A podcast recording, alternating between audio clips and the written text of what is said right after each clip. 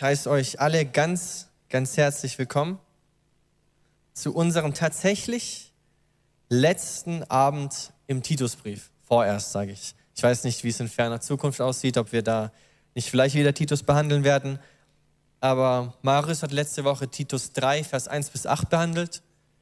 Und heute werden wir den letzten Abschnitt, Vers 9 bis 15, betrachten. Und bevor wir so richtig uns mit dem Wort beschäftigen, möchte ich euch einfach an den Anfang erinnern. Zufälligerweise habe ich die ersten vier Verse in Titus behandelt, Titus 1, Vers 1 bis 4. Und eine Sache, die mich da sehr bewegt hat, ist, dass Paulus Titus mit einem ganz besonderen Gruß grüßt. Er wünscht Titus Gnade und Frieden. Und genauso möchte ich auch euch heute willkommen heißen, auch jeden, der live zuschaut. Ich wünsche jedem von euch Gnade und Frieden.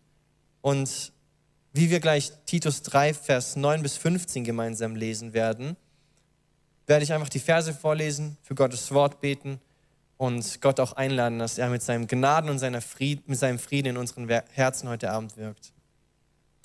Titus 3, Vers 9 bis 15. Den törichten Spekulationen hingegen, den Auseinandersetzungen um Geschlechtsregister und den Streitereien und Wortgefechten über das Gesetz geht, geh aus dem Weg. Denn sie sind sinnlos und bringen keinem auch nur den geringsten Nutzen. Wenn jemand, der Irrlehre verbreitet, sich trotz wiederholter Warnung nicht zurechtweisen lässt, dann untersage ihm jedes weitere Auftreten in der Gemeinde. Denn in einem solchen Fall kann, kannst du dir sicher sein, dass der Betreffende sich bewusst für einen verkehrten Weg entschieden hat. Er spricht sich durch sein fortgesetztes Sündigen selbst das Urteil. Ich habe vor, ich habe vor Artemis und Tychicus zu dir zu schicken. Komm dann so schnell wie möglich zu mir, und zwar nach Nikopolis, denn ich habe beschlossen, den Winter dort zu verbringen. Gib Zenas, dem Rechtsgelehrten und Apollos alles, was sie für ihre Weiterreise brauchen. Sorge dafür, dass es ihnen an nichts fehlt. Überhaupt sollen unsere Geschwister auf Kreta lernen, mit ganzer Hingabe Gutes zu tun und dort zu helfen, wo Hilfe nötig ist. Dann wird ihr Glaube nicht unfruchtbar bleiben. Alle, die bei mir sind, lassen dich grüßen. Grüße die, die durch den Glauben in Liebe mit uns verbunden sind. Gottes Gnade sei mit euch allen. Jesus, ich danke dir und ich lade dich auch ein, heute Abend hier zu sein in unserer Mitte. Ich danke dir für dein Wort. Ich danke dir, dass so viele Gedanken da drin sind, dass wir so viel daraus lernen dürfen. Und so bete ich, dass du mit deinem Gnaden mit deiner Gnade und mit deinem Frieden heute Abend hier bist, dass du mit deiner Gnade unsere Herzen berührst und mit deinem Frieden sie füllst. Und ich danke dir, dass dein Wort heute wirken kann und ich bete, dass du mich gebrauchst in meiner Schwachheit und dass du einfach die Worte, die mir auf dem Herzen liegen, nutzt, Herr, um zu uns zu sprechen, um uns zu formen in dein Ebenbild, Herr, dass wir eine Gemeinde sind, auf die du stolz sein kannst, eine Gemeinde sein kannst, dass wir eine Gemeinde sind, Herr, die so lebt, wie du es dir vorgestellt hast dass wir eine Gemeinde sind nach deinem Herzen. Und ich danke dir, Herr, dass das geschehen kann, wenn wir uns mehr und mehr nach deinem Wort richten und tiefer mit deinem Wort beschäftigen. Und deswegen lade ich dich ein, Heiliger Geist, dass du an unseren Herzen arbeitest. In deinem Namen bete ich und ich danke dir. Amen. Also, falls ihr es noch nicht oft genug gehört habt, aber der Kontext von Titus ist ja, dass es ein pastoraler Brief ist, genauso wie die beiden Timotheusbriefe. Das bedeutet, dass Paulus Titus ein paar Weisheiten mitgeben wollte, wie er das Gemeindeleben in der Gemeinde, die er betreut, ähm, regeln sollte, wie es aussehen sollte, wie es gut sein sollte. Und deswegen, wie wir durch diese Verse gehen, ist es wichtig, dass wir nicht einfach nur Prinzipien für die Gemeinde daraus lernen, sondern dass wir uns ein bisschen genauer anschauen, was Paulus hier eigentlich Titus weitersagt was da mitschwingt, was wir daraus lernen können für unser Leben, was wir daraus anwenden können. Weil wenn wir einfach nur durch die Verse gehen und sagen, okay, so muss die Gemeinde sein und so sollte das sich verhalten, dann werden wir nicht viel heute Abend lernen. Und deswegen möchte ich eigentlich Vers für Vers kurz durchgehen, ein bisschen Kontext reinbringen, Parallelstellen anschauen, damit wir Prinzipien für unser Leben daraus lernen können. Wir fangen an mit Vers 9. Den törichten Spekulationen hingegen den Auseinandersetzungen um Geschlechtsregister und Streitereien und Wortgefechten über das Gesetz geh aus dem Weg. Denn sie sind sinnlos und bringen keinem auch nur den geringsten nutzen. Und was ich daraus lerne grundsätzlich, Paulus ermutigt Titus, dass er seine Zeit und seine Energie nicht verschwenden sollte. Es gibt so viel bessere Sachen, die man in Gottes Reich bewirken kann. Es gibt so viel wichtigere Sachen, um die sich gekümmert werden soll. Also Themen und Diskussionen, wo Paulus sagt, sie sind sinnlos und bringen keinem auch nur den geringsten Nutzen. Sie sind es nicht wert, dass Titus als Gemeindeleiter sich damit beschäftigt. Wir lernen daraus, dass das Ziel in der Gemeinde Einheit ist. Bei so Streitigkeiten und so Themen, wo keiner eine gleiche Meinung hat und man stundenlang um sich herum selbst diskutiert und zu keinem grünen Zweig kommt, sondern es sind keine Themen und es sind keine Momente, wo Einheit in der Gemeinde geschaffen wird. Daraus lerne ich, dass Paulus es wichtig ist, dass Einheit in der Gemeinde ist, dass die Gemeinde sich verbunden fühlt, dass Themen vielleicht sogar besprochen werden, die unterstützen, die Glauben erbauen, die Hoffnung spenden, wo Hoffnung verloren gegangen ist. Also lerne ich aus dieser Ausforderung, alleine aus dieser Ausforderung, dass Paulus, ein Gemeindeleiter, schreibt, lasst diesen unnötigen Diskussionen gar keinen Raum, weil sie Uneinigkeit schaffen und weil niemand davon etwas hat, lerne ich daraus, dass es Paulus wichtig ist, dass in der Gemeinde Einheit da ist. Paulus ist es wichtig, dass die Gemeinde zusammenhält, dass sie sich als einen Leib sieht, so wie Jesus sie sieht. Ein weiterer Punkt, den wir daraus lernen dürfen, ist, dass Paulus Titus darauf auffordert oder dazu auffordert, sich auf das zu fokussieren, was wirklich zählt. Nicht einfach irgendwelche Themen ausschlachten, bis es nichts mehr darüber zu sagen gibt, nicht sich noch tiefer in unnötige Punkte zu beschäftigen, sondern fokussiere dich auf das, was wichtig ist. Fokussiere dich auf den Glauben Fokussiere dich auf den Glauben der Menschen um dich herum. Du als Gemeindeleiter, du als Person in dieser Gemeinde. Wenn du mit Menschen redest und diskutierst, dann diskutiert die Gnade Gottes, seine Herrlichkeit, wie groß er ist, was er für uns getan hat. Diskutiert über Themen, redet über Themen, gibt Themen weiter, die ihn groß machen, die unseren Glauben stärken, die uns nicht nach dem Gespräch fragen lassen, über was haben wir hier überhaupt geredet und, und die uns nicht verwirrter sein lassen, sondern dass wir über Themen reden, die uns stärken, die uns unterstützen, die Hoffnung spenden sind. Und dass Themen behandelt werden, die wirklich wichtig sind, sodass der Glaube stark ist und dass, wie es auch in den weiteren Versen mitschwingt, diese resultierenden guten Werke in der Gemeinde da sind. Dass Glaube nicht ohne Früchte bleibt. Und das sind jetzt ein paar Sachen, die wir daraus lernen können, sodass das alles unnötig ist, wenn man über Themen diskutiert, die niemandem was nutzen, dass man sich viel lieber auf die Einheit fokussieren sollte. Aber wenn wir uns die Parallelstellen zu, dieser, zu diesem Vers anschauen, dann können wir ein bisschen mehr für unser Leben daraus lernen. Weil Paulus, der kommt nicht nur aus diesem Hintergrund, dass er jetzt dieser Gemeinde Gutes will, sondern wir lernen da ein Prinzip für unser Leben. In Matthäus 12, Vers 36 bis 37, da heißt es, Matthäus 12, Vers 36 bis 37, ich sage euch, am Tag des Gerichts werden die Menschen Rechenschaft ablegen müssen über jedes unnütze Wort, das sie geredet haben. Denn aufgrund deiner Worte wirst du freigesprochen werden und aufgrund deiner Worte wirst du verurteilt werden. Diese Bibelstelle ist eine Parallelstelle dazu. Das heißt, dass Paulus sich darauf bezogen hat oder dass diese Bibelstelle den gleichen Gedanken auffasst. Und hier geht es um die Worte, die wir als Menschen treffen. Wie wir reden, wie viel wir reden, was für Worte wir nutzen. Und in dem Kontext, dass Paulus Titus ermutigt, diese unnützen Themen, die niemandem was bringen, er sagt indirekt, verschwende nicht deine kostbaren Worte dafür. Du wirst dich dafür verantworten müssen.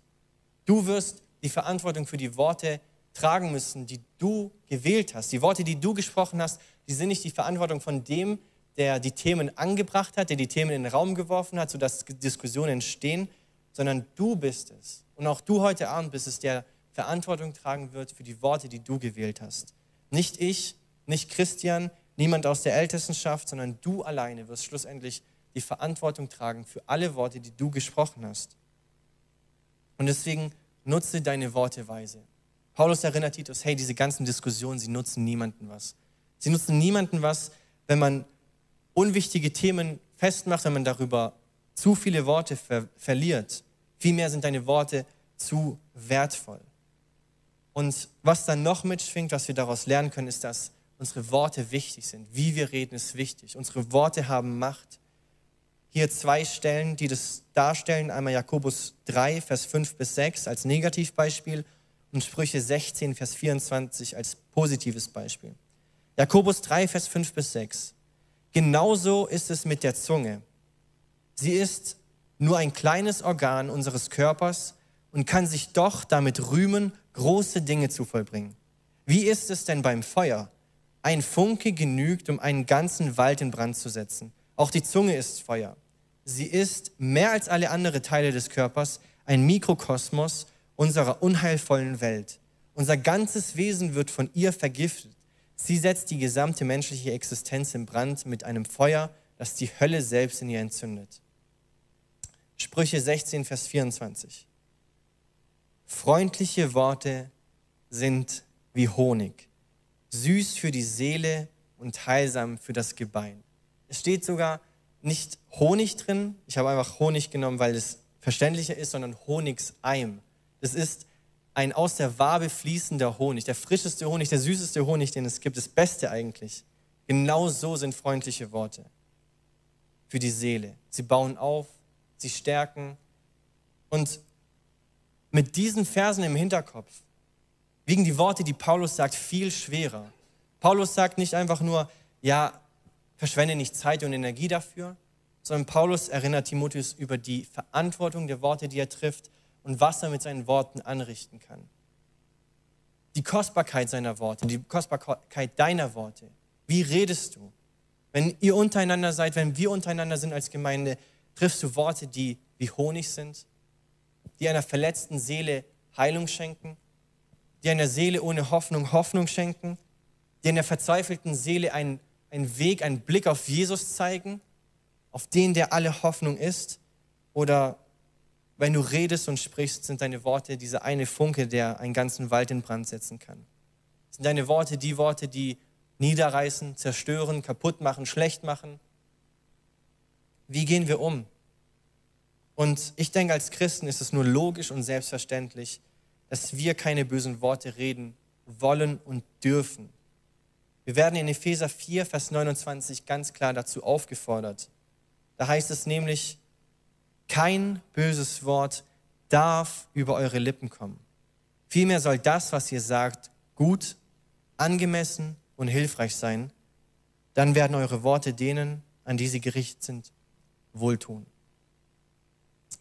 2. Timotheus 2, Vers 23, auch ein pastoraler Brief, greift genau das gleiche Thema nochmal auf. Mit törichten Spekulationen hingegen, die nur von Unverstand zeugen, gib dich nicht ab. Du weißt ja, dass sie zu nichts anderem führen als zu Streitigkeiten. Also, wir lernen daraus einiges. Diese Themen, sie nutzen nichts, sie bringen niemandem was. Warum sollten wir unsere kostbaren Worte damit verschwenden? Über, über Themen zu reden, die niemandem weiterhelfen, die niemanden aufbauen, die niemanden etwas nutzen. Warum wollen wir dumm rumdiskutieren über Themen, die nicht mal heilsrelevant sind, sage ich mal so, die nicht Jesus verherrlichen, die nicht Glaubensspenden sind? Redet lieber über Themen, die erbauen. Redet lieber über Themen, die Einheit schaffen, über Themen, die Glauben spenden, die Glauben stärken, die festmachen. Und so gehen wir weiter und wir lernen, Unsere Worte sind wichtig und mit was für Themen unsere Gemeinschaft gefüllt sind. In Vers 10 und 11 heißt es weiter, wenn jemand, der Irrlehre verbreitet, sich trotz wiederholten Warnungen nicht zurechtweisen lässt, dann untersage ihm jedes weitere Auftreten in der Gemeinde. Denn in einem solchen Fall kannst du dir sicher sein, dass der Betreffende sich bewusst für einen verkehrten Weg entschieden hat. Er spricht sich durch sein fortgesetztes Sündigen selbst das Urteil. Und hier fand ich die ganzen Verse schon ziemlich hart, wie Paulus hier über Irrlehrer redet und über Leute, die falsche Lehren verbreitet. Aber wenn wir uns mehr damit beschäftigen, dann sehen wir, dass die Realität sogar noch schlimmer ist oder noch stärker wahrscheinlich.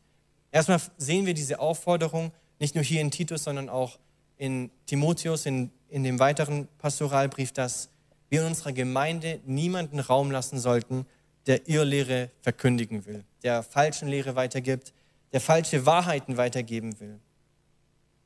Vielmehr sollen wir nicht Raum geben für Irrlehre, sondern denen helfen, die Jesus noch nicht so gut kennen. Vielmehr sollte unsere Gemeinde eine Gemeinde sein, die Gottes Wort verkündigt, die Jesus verkündigt, den Auferstandenen, die ohne Kompromisse Wahrheit verkündet, so dass Menschen, die Gott suchen, Menschen, die verloren sind, Menschen, die in der Dunkelheit sind, ein Licht haben. Dass Menschen, die nach Hoffnung greifen, Jesus in unserer Gemeinde finden. Paulus geht weiter und er sagt, dass wenn sie nicht aufhören, diese Irrlehren zu verbreiten, dann sollen wir ihnen untersagen, aufzutreten.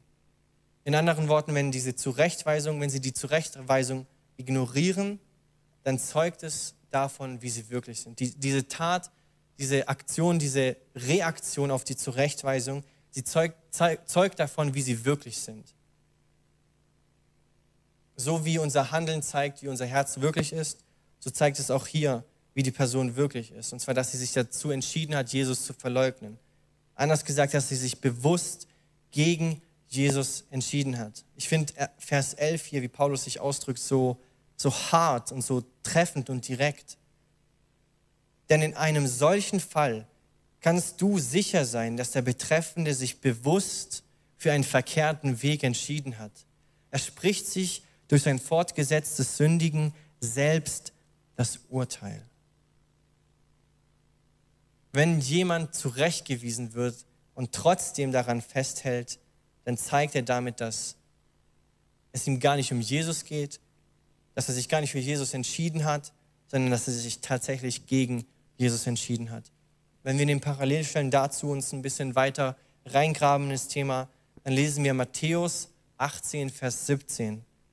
Da ist es mindestens genauso hart formuliert. Will er auch auf diese nicht hören, dann bring die Sache vor die Gemeinde. Will er auch auf die Gemeinde nicht hören, dann soll er in deinen Augen wie ein gottloser Mensch sein, wie ein Heide oder ein Zolleinnehmer. Und das allererste, was mich hier in diesem, in diesem Prinzip aufgefallen ist, ist nicht, dass Jesus oder auch Paulus sagt, hey, wenn jemand verwirrt ist und wenn er falsche Lehre verbreitet, dann schmeißt ihn sofort aus der Gemeinde, trennt jeden Kontakt mit ihm und ächtet ihn wie einen Gottlosen, sondern das Erste, wie wir ihnen begegnen sollen, ist in Barmherzigkeit. Versuchen, ihnen zu helfen. Und in diesem ganzen Prinzip finde ich es so schön, wie Gottes Barmherzigkeit auch wieder damit durchstrahlt. Gott ist nicht sofort da, der, der strafende Richter, sondern er möchte uns zur Veränderung bringen durch seine Güte, lesen wir in Römer. Und genauso auch hier. Er fordert uns erstmal auf, hey, wenn, wenn ihr jemanden seht, der falsche Lehren verkündet, dann redet erstmal unter zwei oder drei mit ihm, versucht ihn zurechtzuweisen, versucht ihn aufzuklären. Wenn er euch nicht glaubt, dann nehmt ihn vor die ganze Gemeinde und die ganze Gemeinde soll ihm nahelegen, dass das, was er verkündet und was er glaubt, nicht richtig ist. Und wenn er dann immer noch nicht auf euch hört, dann findet die Gnade ein Ende. Dann sollt ihr ihn ausstoßen, dann dürft ihr ihn ausgrenzen, dann soll er wie ein Heide oder ein Zolleinnehmer sein. Und hier sehen wir auch genau das, was in Vers 11 gesagt wird, dass die Taten der Menschen zeigen, wie sie wirklich sind. Wenn jemand an seinem Fehler und an dem Falschen, was er verkündet, was er lebt, was er proklamiert, festhält, dann zeigt es uns, dass er sich bewusst gegen Jesus entschieden hat. Dass er sich bewusst dazu entschieden hat, Jesus den Rücken zu kehren, nicht auf ihn zu achten, nicht auf ihn zu trauen. Römer 16, Vers 17 heißt, warnen möchte ich euch vor denen, die von der Lehre abweichen, wie sie euch gelehrt worden ist, und die damit Spaltung hervorrufen und den Glauben der anderen in Gefahr bringen. Nehmt euch vor ihnen in Acht, Geschwister, und geht ihnen aus dem Weg. Schlussendlich bringt Römer 16, Vers 17 es auf den Höhepunkt. Diese Menschen, die bewusst Irrlehre verbreiten, die zurechtgewiesen worden sind, die trotzdem noch Irrlehre verbreiten, geht ihnen aus dem Weg, meidet sie, verbringt keine Zeit mit ihnen. Es nutzt nichts, noch mehr Zeit mit in sie zu, rein zu investieren, weil es wird sich nicht ändern, dass sie irgendwann mal sagen, okay, ja, du hast doch recht. Wir müssen nicht diesen Irrglauben denken, okay, wenn wir uns nur lang genug in sie rein investieren, irgendwann mal werden sie doch umkehren und glauben. Meidet solche Menschen, lernen wir aus Römer 16, Vers 17. Und hier ist es, ähm, geht ihnen aus dem Weg, aber geht nicht denen aus dem Weg, die vielleicht Unterschiede haben im Glauben, wie wir. Also keine Denominationsbashing, In anderen Worten, als Pfingstler sollen wir nicht Baptisten aus dem Weg gehen und Baptisten sollen nicht Methodisten, Methodisten aus dem Weg gehen, sondern, sondern es geht hier in Römer 16, Vers 17 lernen wir um Lehren, um Irrlehren, die den Glauben anderer Menschen in Gefahr bringen. Wenn Menschen kommen und sagen, hey, Jesus, der war gar nicht Gott. Der war die erste Schöpfung Gottes und war halt ohne Fehler, aber selbst Gott war er nicht. Solchen Menschen geht aus dem Weg. Weil es gibt klare Lehren, die heilsrelevant sind. Wie zum Beispiel, dass Jesus selbst Gott ist. Die Jungfraugeburt, dass Jesus wirklich gestorben ist, dass er auferstanden ist. Das sind alles Kernpunkte, die gleich sein müssen, wenn sich jemand Christ nennt. Und das sind heilsrelevante Punkte. Wenn jemand etwas anderes verkündet, dass Jesus ein Engel war, dass Jesus ein Prophet war, diesen Menschen geht aus dem Weg. Diesen Menschen gibt keinen Raum in eurer Gemeinde, in unserer Gemeinde, in eurer Gemeinschaft. Meidet solche Menschen. Und warum habe ich gesagt, wir sollen gar nicht versuchen, denen vielleicht zu helfen, auf dem richtigen Weg zu kommen, weil irgendwann mal, wenn wir lang genug mit ihnen reden, dann werden sie sich doch bestimmt ändern. Timotheus 2, 2. Timotheus 3, Vers 8, so, 2. Timotheus 3, Vers 8, findet ganz klare Worte. So wie einst die ägyptischen Zauberer Jannis und Jambres sich Mose widersetzten, so widersetzten sich auch diese Irrlehrer der Wahrheit. Es sind Menschen, deren Denken durch und durch verdorben ist und deren Glauben keiner Prüfung standhält. Sie sind völlig verdorben und unfähig zum Glauben. Und was wir machen können für solche Menschen, ist, dass wir für sie beten. Wir müssen nicht Stunden und Stunden rein investieren und mit ihnen reden, sondern wir dürfen für sie beten. So für jeden Einzelnen, der verloren gegangen ist, der irre gegangen ist, der Jesus nicht sieht und Jesus nicht kennt. Und früher habe ich immer so gedacht, ja, wenn jemand eine Irrlehre glaubt oder etwas Falsches glaubt, dann kann es vielleicht einfach ein Missverständnis sein oder hier und da. Und ich habe es immer versucht, schön zu reden und auf menschliches Fehler hinzuweisen. Aber wie ich mich auch mit dem Thema beschäftigt hatte und wie ich mehr darüber gelesen habe, ist mir klar geworden, dass diese ganzen Irrlehre nicht einfach nur ein menschliches Versagen sind, sondern ein klarer Angriff des Feindes, auch auf die Gemeinde heutzutage. 1. Timotheus 4, Vers 1. Der Geist Gottes hat allerdings unmissverständlich vorausgesetzt, dass am Ende der Zeit manche vom Glauben abfallen werden. Sie werden sich irreführenden Geistern zuwenden und auf Lehren hören, die von dämonischen Mächten eingegeben sind. Das Irrlehren sind nicht einfach aus Versehen geschehen und Menschen haben halt irgendwie einen Fehler gemacht in der Interpretation, sondern es sind klare Angriffe des Feindes gegen die Gemeinde, gegen den Frieden der Gemeinde, gegen die Einheit in der Gemeinde, gegen vielleicht Christen, die frisch bekehrt sind, die noch schwach sind, die noch nicht so fest sind in Gottes Wort. Und genau deswegen müssen nicht nur Gemeindeleiter und Älteste diese Worte von Paulus ernst nehmen, sondern wir alle. Wir alle dürfen diesen Irrlehren in unserer Gemeinde keinen Raum lassen. Weil unsere Gemeinde sollte ein Ort sein, wo Glauben wachsen darf, wo Menschen sich frisch bekehren dürfen, den wahren Gott kennenlernen dürfen und nicht irgendeine Irrlehre, irgendeinen dämonischen Angriff ausgeliefert sein müssen. Weil es heißt so, so klar ausgedrückt in, in 1. Timotheus 4, Vers 1, dass es von dämonischen Mächten eingegeben sind. Also lernen wir daraus, dass wir alle da die Verantwortung tragen und dass wir da nicht halbe Sachen machen dürfen, aber wir dürfen ins Gebet gehen und dort auch den Kampf austragen. Dann gehen wir weiter ins Vers, Vers 12 und 13. Ich habe vor, Artemas oder Tychikus zu dir zu schicken. Komm dann so schnell wie möglich zu mir und zwar nach Nikopolis, denn ich habe beschlossen, den Winter dort zu verbringen. Gib Zenas, dem Rechtsgelehrten, und Apollos alles, was sie, für ihren, was sie für ihre Weiterreise brauchen. Sorge dafür, dass es ihnen an nichts fehlt. Und hier gibt es zwei Themen, die ich einfach so stark fand und sehr, so ermutigend. Und der erste Punkt ist, dass es so schön zu sehen ist, dass sogar Paulus Gemeinschaft brauchte. Sogar Paulus hat es nach Gemeinschaft verlangt. Paulus war nicht dieser, wie er zu, scheinen, wie er zu sein scheint, dieser Mann, der nur von der Bibel, Gebet, Brot und Wasser gelebt hat. Sondern auch Paulus hatte das Verlangen nach Gemeinschaft. Verlangen, mit jemandem über das zu reden, was Gott offenbart, über das zu reden, was Gott in seinem Leben getan hat, in der Gemeinde drumherum getan hat. Er selbst hatte das Verlangen, auch Zeugnis zu geben, was Gott in seinem Leben getan hat und in seinem Dienst vielleicht getan hat. Ich kann mir nur vorstellen, wie die Gespräche zwischen Paulus und Titus hier waren, wie Titus bezeugt, das, bezeugt hat, was Gott in dieser Gemeinde in Kreta getan hat, wie er gewirkt hat, wie er Menschen zur Gemeinde hinzugetan hat, wie er Menschen vielleicht befreit hat, wie er Wunder gegeben hat, dass die Gemeinde durchgetragen wurde. Aber genauso auch Paulus durfte Titus bekennen, was Gott getan hat in seinem Umfeld, in seinem Dienst, in dem, was er gemacht hat, was er von anderen Gemeinden vielleicht mitbekommen hat. Und so sehen wir, dass Gemeinschaft wirklich von Gott gewollt ist. Wir lesen es nicht nur hier, dass Paulus es nach Gemeinschaft verlangt hat, sondern wir lesen in, de, in der Apostelgeschichte, dass die Urgemeinde in vier Sachen beständig war. Im Gebet, im Brotbrechen, in der Lehre der Apostel und in der Gemeinschaft. Und gerade jetzt, wo wir von der Jugendfreizeit gekommen sind oder von der Gemeindefreizeit, denke ich, dürfen die meisten von uns diese Wichtigkeit von Gemeinschaft untereinander viel wichtiger schätzen, viel größer schätzen.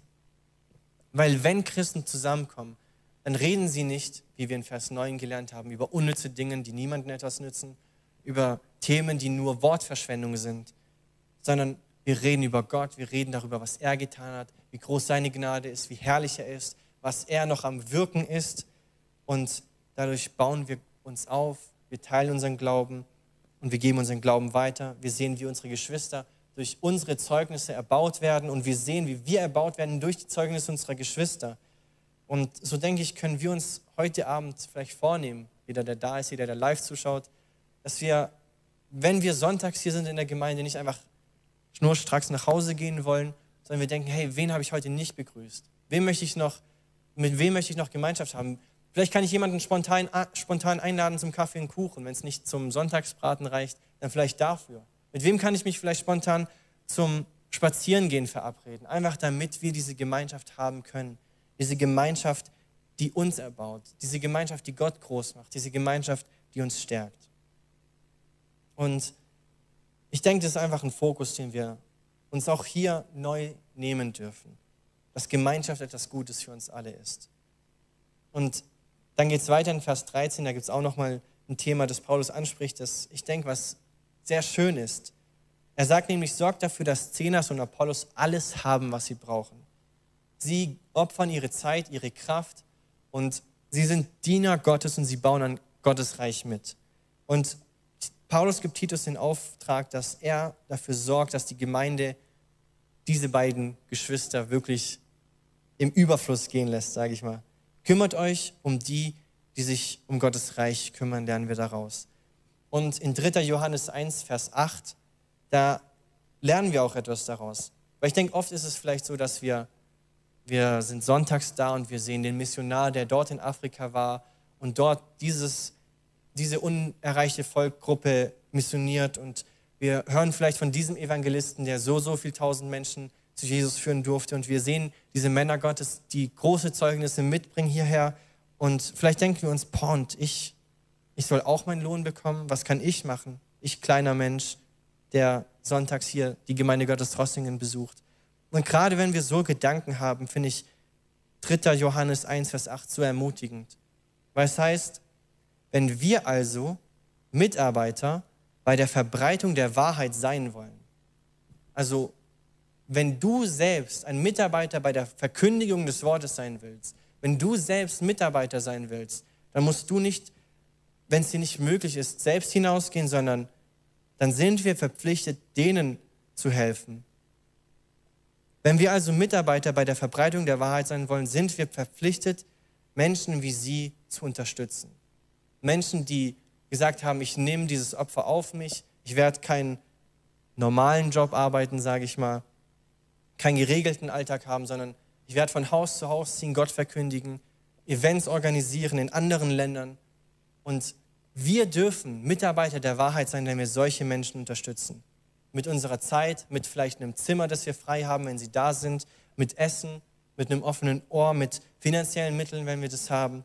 Und so dürfen wir teilhaben an der Verkündigung des Wortes, der Verbreitung der Wahrheit und mitarbeiten am Reich Gottes. Dann gehen wir weiter in Vers 14 und da heißt es, überhaupt sollen unsere Geschwister auf Kreta lernen, mit ganzer Hingabe Gutes zu tun und dort zu helfen, wo Hilfe nötig ist. Dann wird ihr Glaube nicht unfruchtbar bleiben. Und dieses ganze Thema hat mich so ein bisschen nachdenken lassen. Dann wird ihr Glaube nicht unfruchtbar bleiben. Sie sollen etwas tun, Und ich habe angefangen, wieder über Werksgerechtigkeit nachzudenken und über diesen schönen Satz, ja, aber Glaube ohne Werke ist doch tot. In letzter Zeit musste ich viel über Gottes Gnade nachdenken und ich habe auch mit vielen Leuten über Gottes Gnade geredet und immer war so dieser Moment, wenn wir zu viel über Gottes Gnade geredet haben und wenn Gottes Gnade zu groß dargestellt wurde, wurde immer in den Raum geworfen, ja, aber Glaube ohne Werke ist tot. In Jakobus 2, Vers 14 ist klar, was nützt es meinen Geschwistern, wenn jemand behauptet, ich glaube, aber er hat keine entsprechenden Taten vorzuweisen? Kann der Glaube als solcher retten? Und wir lesen das in der Bibel ganz klar, dass wer mit dem Mund bekennt und im Herzen glaubt, dass Jesus Christus für ihn gestorben ist, der wird gerettet sein.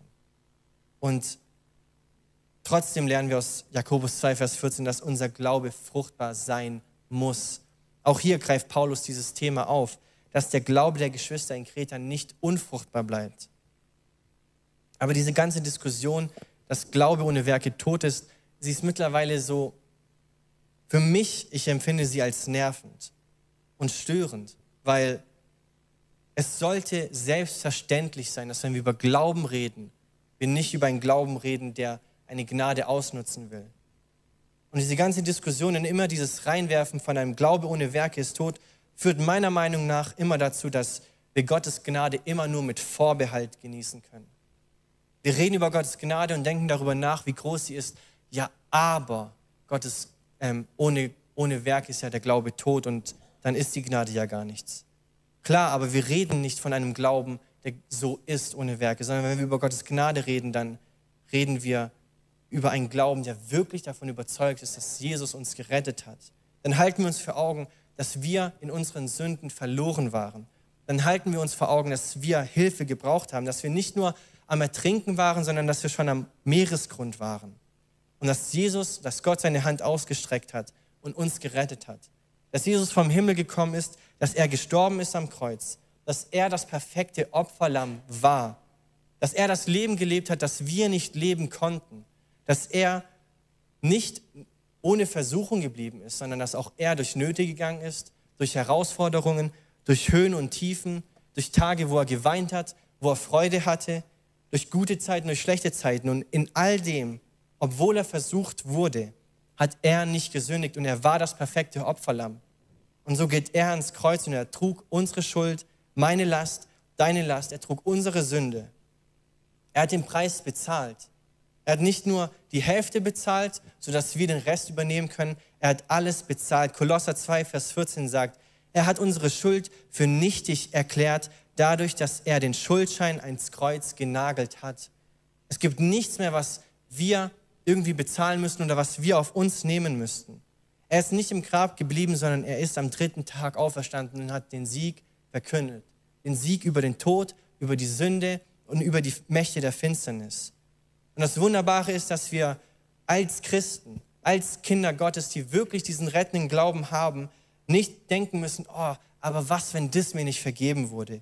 In Römer 8, Vers 1 lesen wir, dass für die, die in Christus sind, dass es keine Anklage gibt dass es nichts mehr gibt, was uns anklagen kann, weil Jesus alles bezahlt hat.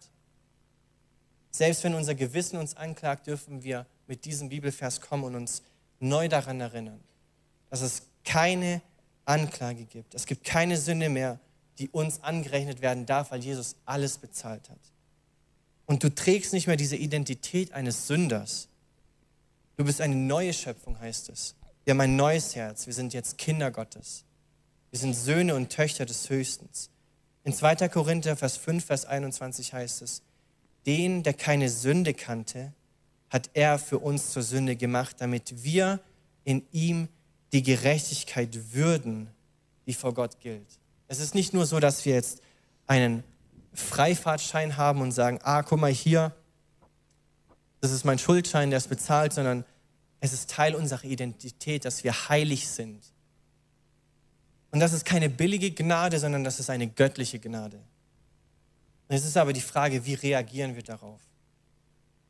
Hören wir diese Botschaft von dieser Gnade, die uns alle durchträgt, die genug ist für unsere Sünden, die wir getan haben und die wir noch tun werden, sogar für die Sünden unserer Kinder. Es ist nicht so, dass wir morgen oder übermorgen einen Fehler machen und Jesus muss zurück in die Vergangenheit gehen und diese Sünde nochmal auf sich nehmen und nochmal sterben, sondern alle unsere Sünden sind schon am Kreuz bezahlt. Aber was führt das, wozu führt das in uns? Denken wir uns, wir können uns jetzt ein bisschen zurücklehnen in unserem Zustand, wie wir sind, in, unserer sündigen, in unserem sündigen Zustand?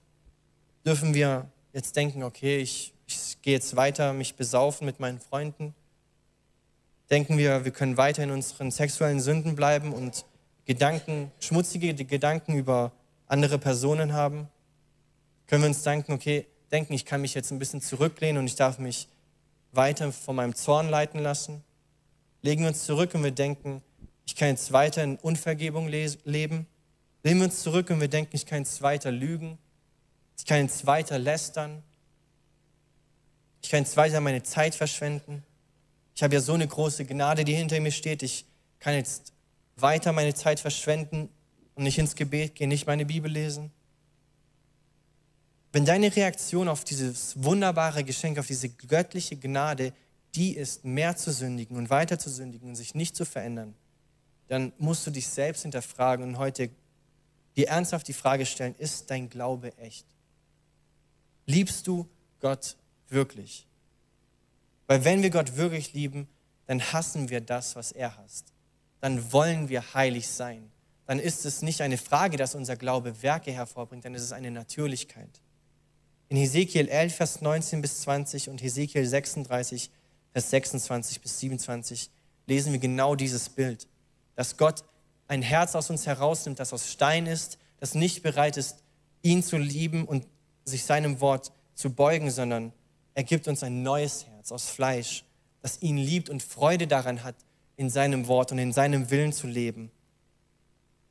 Also wenn wir wahren Glauben haben, dann sind wir gerettet, wir sind verändert, wir sind geheiligt, wir sind vergeben und wir sind befreit und wir werden das Gute lieben und es machen, weil es eine Selbstverständlichkeit ist. So wie wir selbstverständlich den nächsten Atemzug machen, soll es eine Selbstverständlichkeit sein, den Bedürftigen zu helfen soll es eine Selbstverständlichkeit sein, gastfreundlich zu sein. Und was sind diese gute Werke, die selbstverständlich für einen Menschen sind, der wahren Glauben hat? Wir lesen in Titus 1, Vers 8, dass wir gastfreundlich sind, dass wir das Gute lieben, dass wir besonnen sind, dass wir gerecht sind, dass wir heilig sind, dass wir beherrscht sind. Das sind Zeichen, die ein Leben prägen, das einen wahren und lebendigen Glauben hat. Diese guten Werken sollen aus ganzer Hingabe geschehen und nicht aus Zwang, weil man wirklich Glauben haben will. Diese Werke sollten nicht geschehen, weil wir denken an Jakobus 2, Vers 4 und denken, oh, wenn ich nicht Werke habe, dann ist mein Glaube ja nicht echt, sondern es sollte eine Natürlichkeit sein. So natürlich, wie wir den nächsten Atemzug sein, so natürlich sollten diese Sachen in unserem Leben sein. So natürlich sollten wir das Gute lieben und nicht Freude an dem Bösen haben. So natürlich sollten wir besonnen sein. So natürlich sollten wir die Gerechtigkeit lieben und Freude daran haben, wenn Gerechtigkeit geschieht. Wenn du wahren Glauben hast, dann darfst du diese göttliche Gnade in Anspruch nehmen. Sie erkennen für das, was sie ist, unsere einzige Chance. Und ohne Vorbehalt in dieser Gnade dich durchtragen lassen. Weil wir lesen in Römer, dass Gottes Barmherzigkeit uns zur Umkehr führt und zur Veränderung führt.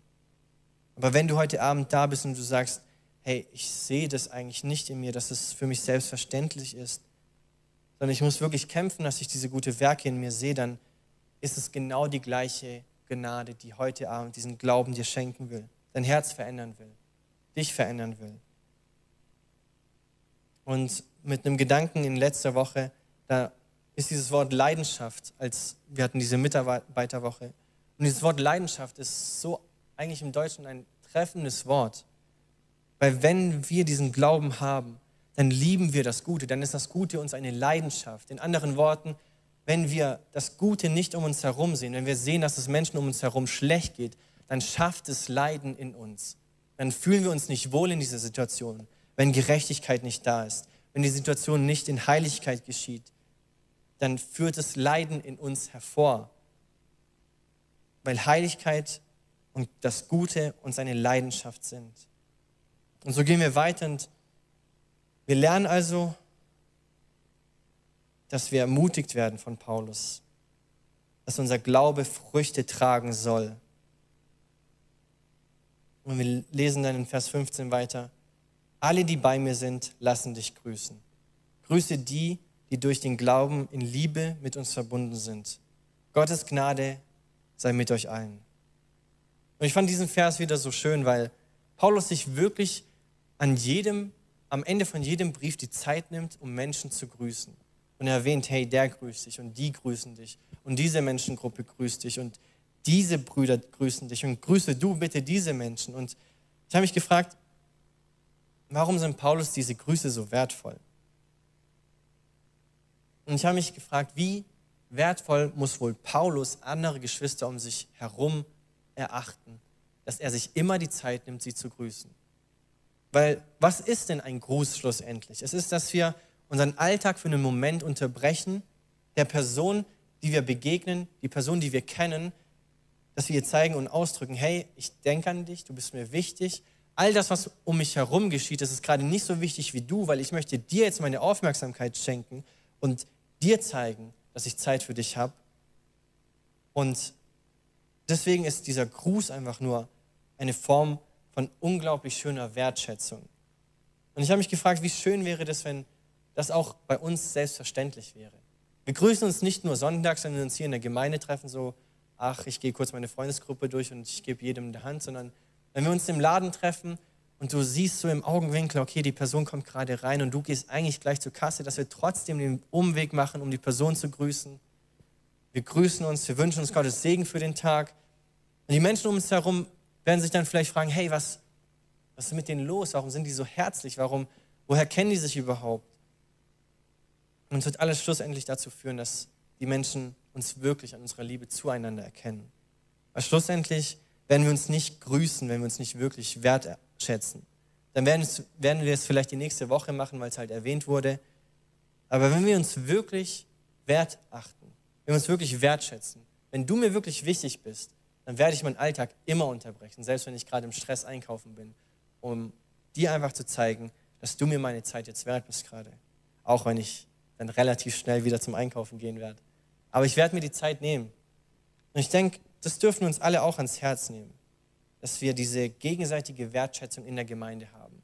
Ob es jetzt durch einen Gruß im Alltag ausgedrückt wird oder durch ein Lob, durch Worte, die wir vielleicht finden oder durch einfach etwas, was uns auf dem Herzen liegt. Wir dürfen uns Zeit füreinander nehmen. Und so sind wir mit Titus fertig. Wir haben einfach gelernt heute, dass wir uns überlegen sollten, was für Worte wir wählen und über was für Themen wir reden. Wir durften lernen, dass wir Irrlehren in unserer Gemeinde keinen Raum lassen sollen. Vielmehr sollen wir beten für Menschen, die verwirrt sind und verirrt sind. Dann dürfen wir uns Zeit nehmen, um anderen Menschen zu dienen und vielmehr dadurch, dass wir Menschen dienen, die ihr Leben gewidmet haben, Gottes Reich zu bauen, sind wir selber Mitarbeiter der Wahrheit. Wir lernen, dass Glaube ohne Werke tot ist, aber selbstverständlicher Glaube, wahrer biblischer Glaube ist nicht so ein Glaube. Und wahrer biblischer Glaube darf Gnade ohne Vorbehalt in Anspruch nehmen, weil wahrer Glaube nicht in seinen Sünden verharren will. Und dann lernen wir nochmal, dass wir uns gegenseitig wertschätzen dürfen, unseren Alltag und unsere Routine und unser Hamsterrad kurz mal verlassen dürfen, um gegenseitig uns wertzuschätzen. Wenn dir die Predigt weitergeholfen hat, dann teile sie gerne mit deinen Freunden und Bekannten. Abonniere unseren Podcast, um keine weitere Predigt zu verpassen.